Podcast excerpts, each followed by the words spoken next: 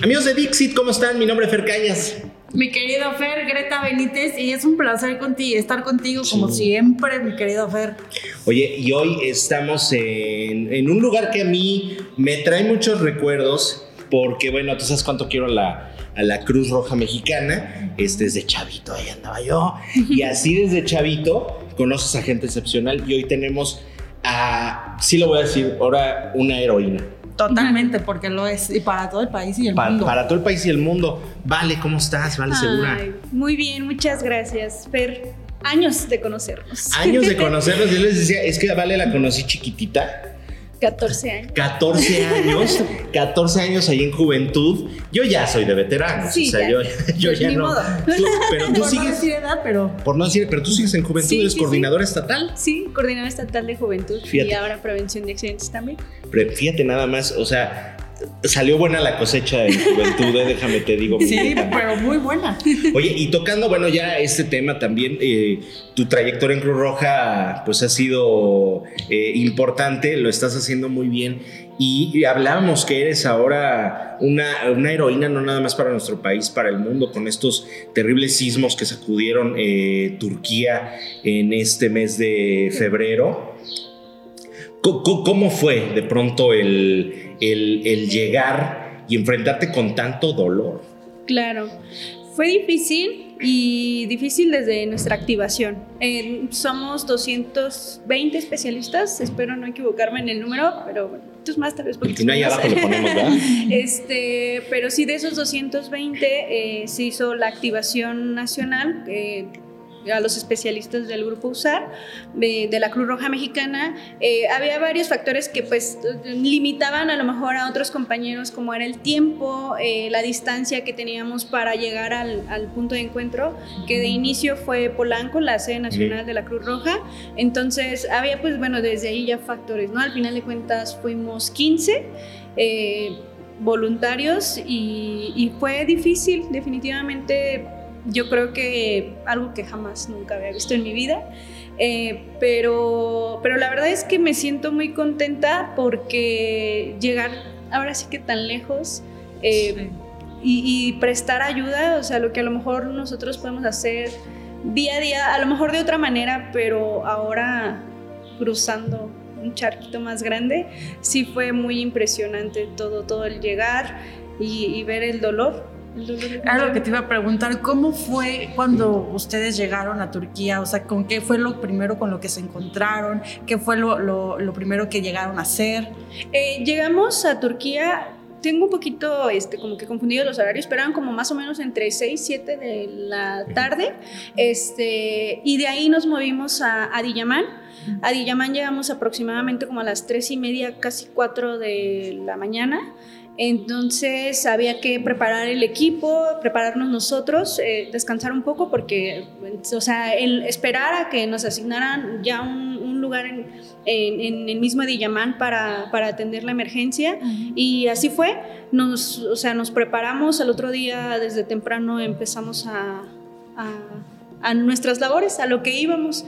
Y, y sí, pues, no sé, no sé qué, qué les puedo decir porque pues es algo que yo creo que es indescriptible ver tantos edificios colapsados. Eh, digo, tuvimos a lo mejor un acercamiento con, con, lo que pasó en México, pero, pero yo creo que no se compara, no tenía un punto de comparación con, con, esto.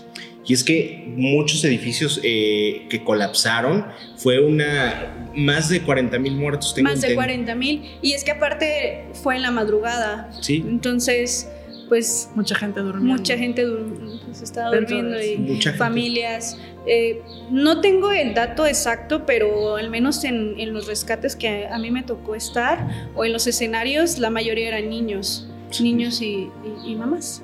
¿Cuántas personas eh, rescataron ustedes? Eh, fueron cuatro con vida y 36 cuerpos. Okay. Con vida. ¿Cómo fue eso? Porque aparte trabajas contra reloj, o sea, estás mientras cada minuto cuenta, cada minuto se va esfumando, vamos a decir, esta esperanza de vida, pero ¿cómo fue el primer rescate con vida? ¿Qué, qué, qué, pensaste? ¿Qué pensó el equipo? Eh, A mí no me tocó con rescate con vida, pero, o sea, mis demás compañeros sí, y justamente iban contra reloj.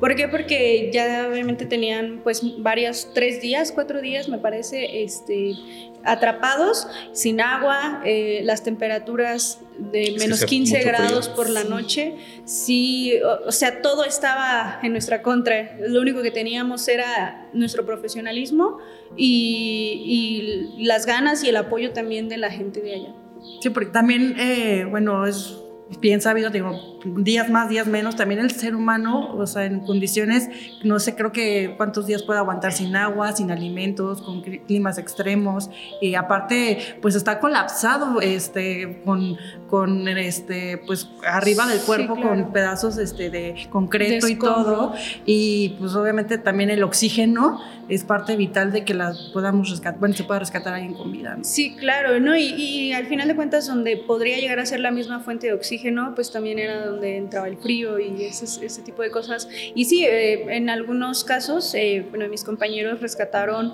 personas que sí ya estaban... Eh, delicadas por el tiempo que llevaban atrapados y, y, pues bueno, todo el escombro que a lo mejor algunas heridas causadas por el mismo escombro. Sí, claro. Y, y como rescatista, ¿cómo, ¿Cómo pones de pronto esa barrera? Porque, digo, no, no, se compara a lo que vivimos en México en el 2017. Fueron, bueno, en todo México más o menos 300 las personas eh, fallecidas en esos, en esos sismos. En la Ciudad de México 120 y tantos, muchos edificios colapsados, pero como dices, o sea, no tiene comparación con lo que hemos vivido aquí en México, el, sismo de Turquía, uno de los más mortíferos que les ha tocado a ese país. Pero ¿cómo, pones de pronto esa barrera? Porque es, mucho dolor, o sea, es ponerte a ti en el epicentro del dolor físico, este, humano, mental, como es el principio de, humanidad, ¿no? hay que aliviar el sufrimiento humano, pero ¿cómo, ¿cómo logras hacer eso? ¿Cómo logras que de pronto no te afecte estar en esa burbuja llena de dolor? Creo que eh, concentrarnos y enfocarnos eh, y tener siempre bien en claro cuál era el objetivo. Eh, llegábamos a algún escenario, el perro hacía el marcaje, íbamos sobre eso. Nosotros confiábamos también en nuestros perros y que no nos iban a fallar y así fue. Este, entonces trabajábamos y trabajábamos hasta llegar con, con, la persona. Tenía mis compañeras que estaban apoyándonos con la búsqueda tecnológica y todo, cámaras y demás. Entonces ya, ya que nos decían si eh, se encontró, entonces vamos a trabajar. Y, y era simplemente enfocarnos, yo creo, en, en sacarlos porque para ellos en su religión nos comentaban que era muy eh, importante eh, el al menos tener el cuerpo. Mm. Entonces, sí, sí fue difícil, pues, digo, obviamente no entendíamos el idioma y tratábamos con señas y obviamente sí llegaba un punto en el que nos, o sea, la emoción y, y ellos también, ¿no? O sea, al final de cuentas ellos estaban sufriendo, estábamos ahí este, nosotros tratando de entenderlos y con traductores, ese fue un súper apoyo, el, que los traductores ahí nos echaran la mano y, dice tal, y bueno, por favor dile qué tal y esto y el otro. Entonces, eso, eso también pues fue algo que nos ayudó muchísimo a, concentrarnos, a, a, que darnos a entender, eh, eh, explicarle qué era lo que estaba pasando a la gente.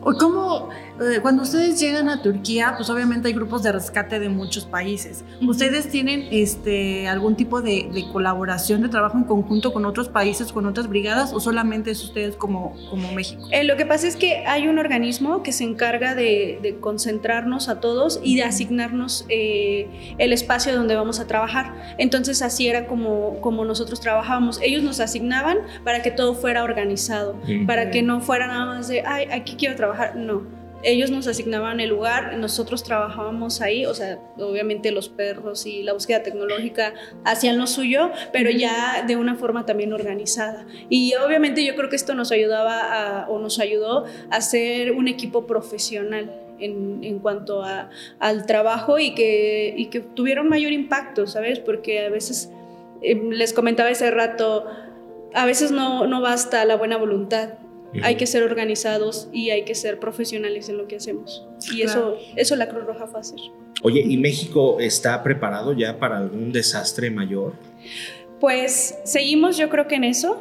Yo creo que eh, existen más equipos también de búsqueda y rescate en también ya certificados, pero yo creo que de ahí va, ¿no? O sea, al menos ya tenemos el inicio, sabemos que existe el problema y el que estemos trabajando para eso, pues yo creo que pues para allá vamos.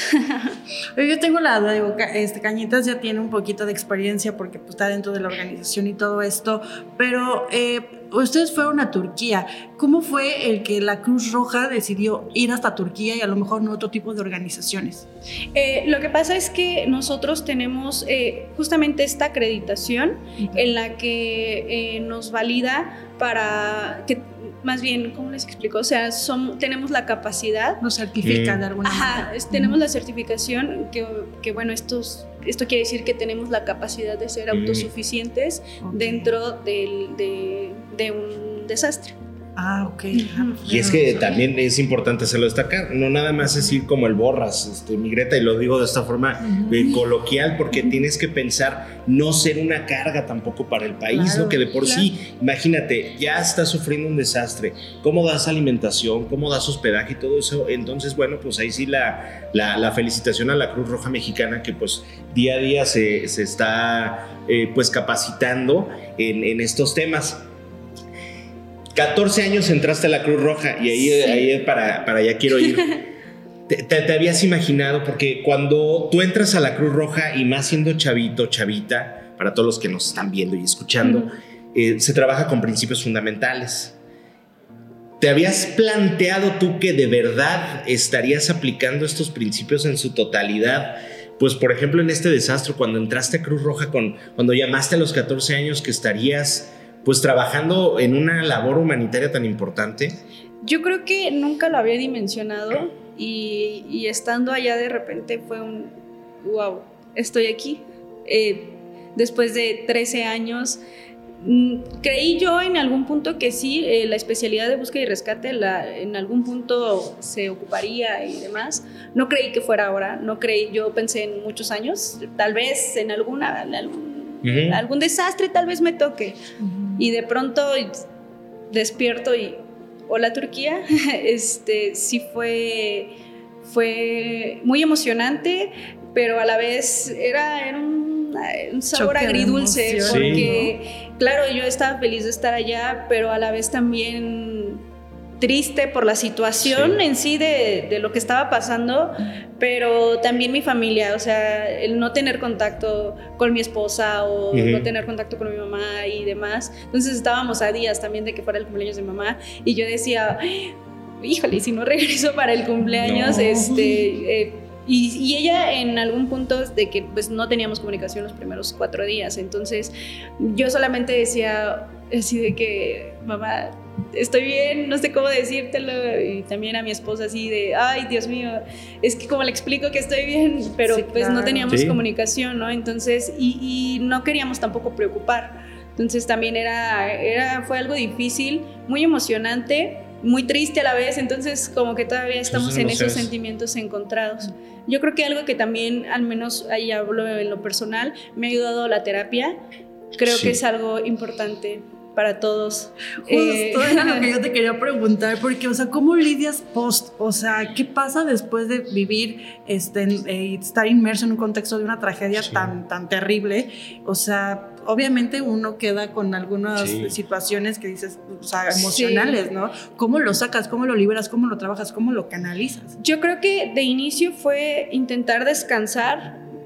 No hacíamos el intento, bueno, hablo por mí, hacía el intento, pero dormía a lo mejor dos horas, despertaba y, ahí le dije a mi esposa, esto no está bien, esto no es normal, este, creo que sí necesito ir a terapia. Y, así fue, creo que me ayudó bastante. Obviamente es algo que, pues, tiene que seguir, ¿no? No, no, no es de la noche a la mañana, pero pero me sentí muy bien y yo creo que también eso es una invitación a todos los que nos escuchan, nos ven, no sé. Eh, la salud mental también es algo importante que cuidar, que a veces como rescatistas lo descuidamos o no sabemos, simplemente no le damos la importancia, pero afortunadamente creo que yo tenía una red de apoyo muy sólida que, que nunca me soltó y fue de, ¿y para cuándo la terapia? Y, y ahí estuvo. También aquí la delegación ah, siempre al pendiente, ¿cómo estás? Descansa, o sea, porque digo, llegamos nosotros a, México el jueves, el viernes ya estábamos aquí en Querétaro y yo dije, bueno, me presento el lunes a trabajar, ¿no? Como si nada hubiera pasado, pero no, o sea, también aquí en la delegación fue un descansa, esto, eh, esto fue un choque, tal vez no, no lo habíamos dimensionado, pero sí, yo creo que la terapia es algo súper fundamental en, en, el, en, el, bienestar del tú. Sí. Pues vale, de verdad que ya eres. Eh, soy tu fan, déjame te digo. Yo, la tuya. No, la tuya. La tuya, la, tuya, lo que de verdad te lo digo, eh, eres un, muy buen ejemplo. Y como ejemplo que, que, eres, porque yo te aseguro que muchas, muchas niñas, muchos niños, muchas personas que de pronto los vieron, los siguen en las redes o ahora mismo también en estos videos dicen, oye, yo quiero hacer eso. ¿Qué, qué les recomiendas? Yo les recomiendo que se capaciten, que confíen en ellos. Eso, eso yo me llevo y creo que es algo que tengo que seguir trabajando en el no, no hacernos menos nosotros mismos y, pensar que sí se puede y que vamos por algo más, siempre por algo más grande, no sabemos qué que venga, pero seguramente hay otros pasos que, que hay que cumplir y hay que seguir trabajando, capacitándonos, cuidándonos sobre todo. Y, pues es eso, les comentaba desde ese rato también la profesionalización, eso es importante, no basta la buena voluntad, hay que ser profesionales en lo que hacemos. Y, y obviamente si a eso le añadimos un poquito de amor, yo creo que es diferente. Claro, pues vale, pues muchísimas gracias por, por darnos este espacio, por poder platicar contigo, que nos platicaras tu experiencia y este, pues cañitas. No, hombre, pues muchas, muchas, muchas gracias. Muchas gracias. Y gracias a todos, de verdad. Es algo que yo creo que no se imagina la gente, pero cada mensaje, eh, cuando tuvimos oportunidad o acceso a internet y así a las redes, o sea, yo veía los mensajes y decía, wow, o sea, es gente que claramente no nos conoce, ni nosotros los conocemos a ellos, pero el que dijeran, vamos, estamos con ustedes y son un orgullo y eso, nosotros yo creo que eso fue algo que hizo que no paráramos que estuviéramos ahí dándole y que no queríamos decepcionar a nadie. Entonces queríamos regresar contentos y satisfechos con lo que hicimos y, se logró y, obviamente la respuesta de la gente, eso, wow. pues ya, a nombre, a nombre, de México, muchas gracias. Sí, no, qué orgullo tener una queretana como tú, bueno, como tú y como todo tu equipo y este mexicanos como ustedes que ojalá pues pues todos fuéramos eh, con ese espíritu, ímpetu y, profesionalismo. Y, que sepan que en la Cruz Roja Querétaro, pues hay profesionales, este, están en buenas manos. Bueno, sí, cuídense, ¿eh? porque también, eh, el mejor servicio es el que no se da. Entonces, Totalmente. muchas, gracias. muchas gracias. Qué bonitos.